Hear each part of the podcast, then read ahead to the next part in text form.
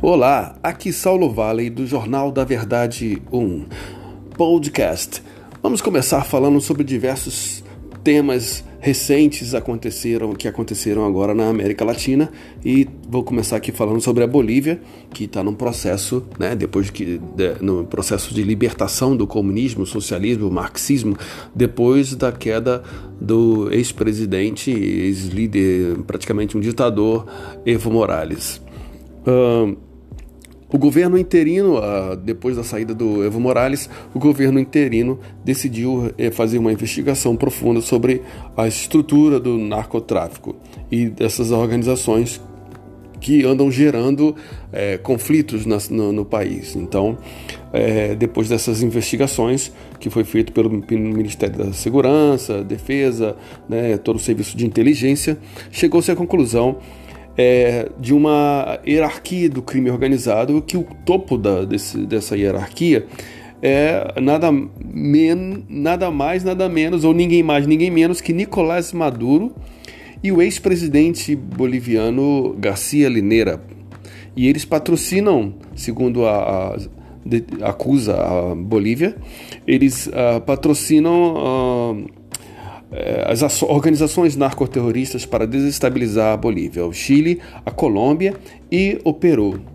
É, segundo o, o, ministro da Defesa da Bolívia, é, do governo uh, provisório, ele disse o seguinte: Nós temos algo realmente alarmante, porque resulta em que o senhor é, Nicolás Maduro, por intermédio de Diosdado Cabelo, que é seu braço direito, utilizando a pessoa do seu primo, tem financiado todo o terror que, que temos vivido aqui os bolivianos. O terror que estão vivendo também os colombianos, os chilenos e os peruanos. As autoridades convidaram seus pares nos países afetados para uma reunião para discutir os eventos que têm promovido o verdadeiro caos na América Latina, acrescentando que Panamá e Guatemala também sofrem esse mesmo pesadelo. Em um vídeo recente, Nicolás Maduro, é, num congresso da, do Foro de São Paulo, é, declarou: Estamos muito bem é, o nosso o plano do, do Foro de São Paulo para a América Latina está indo muito bem no Chile, no Equador, no Panamá, na Venezuela, na, na, na, na Bolívia, no Peru. Estamos indo muito bem. Em breve no Brasil. Bom, ele mesmo afirmou em suas palavras, tem um vídeo que registra na nossa página, na nossa fanpage, na, no Facebook, Saulo Vale Notícias, Jornal da Verdade.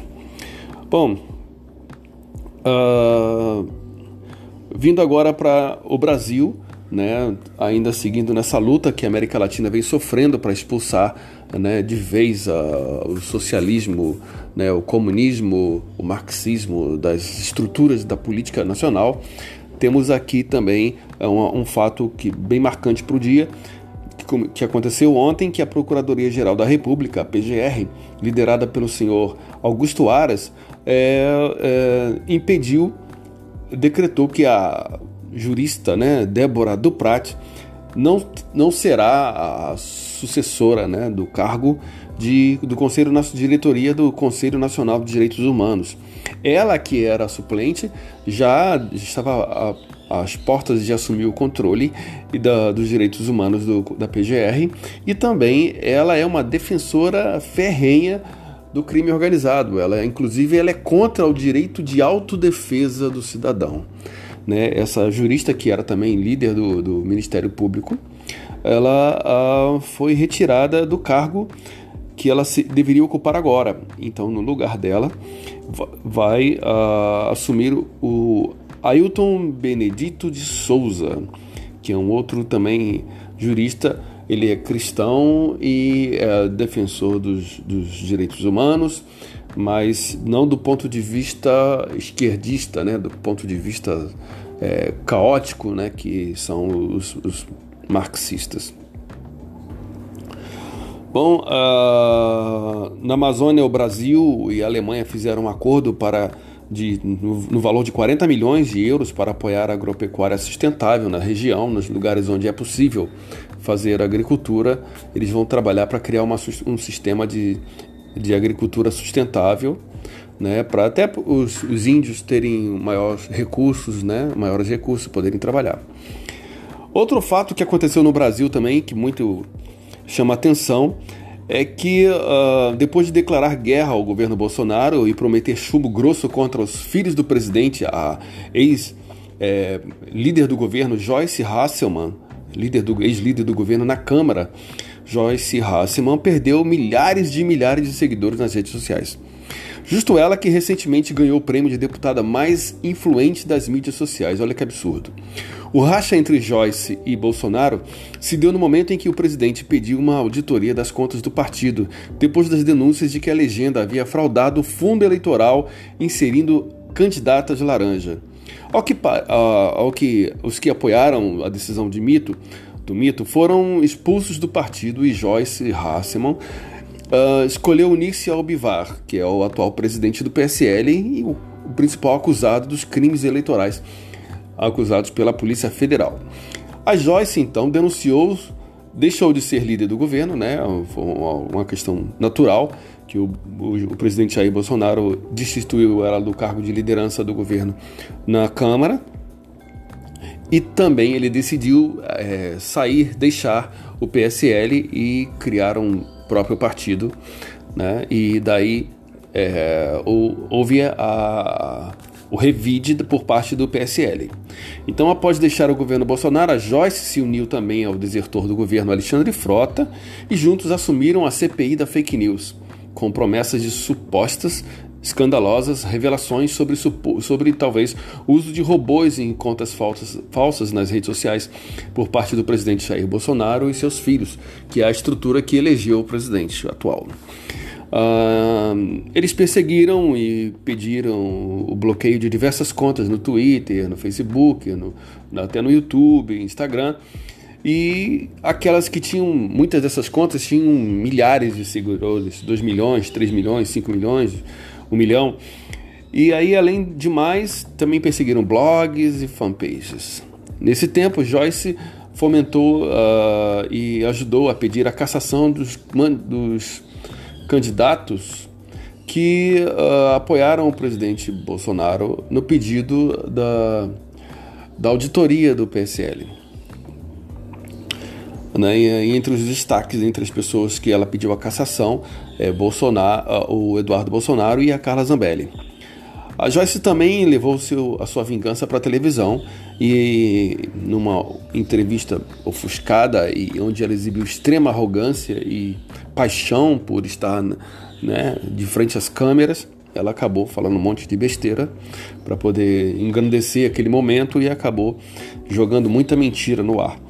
E a entrevista dela foi na Roda Viva, que é um programa de muita pressão, porque os jornalistas são todos de esquerda e eles forçam muito a barra para que a pessoa fale bastante besteira e ela acaba se entregando. No caso, a Joyce, que após a saída dela do governo, ela está cada vez mais próxima dos esquerdistas comunistas.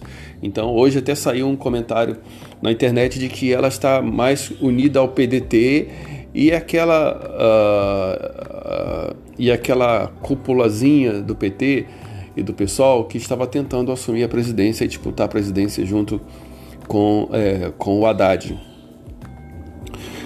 Uh, a Joyce também foi na, na justiça contra o Eduardo Bolsonaro, é, porque supostamente ela acusa o Bolsonaro de, da perda de seus 500 mil seguidores. Os que antes ela dizia que eram robôs.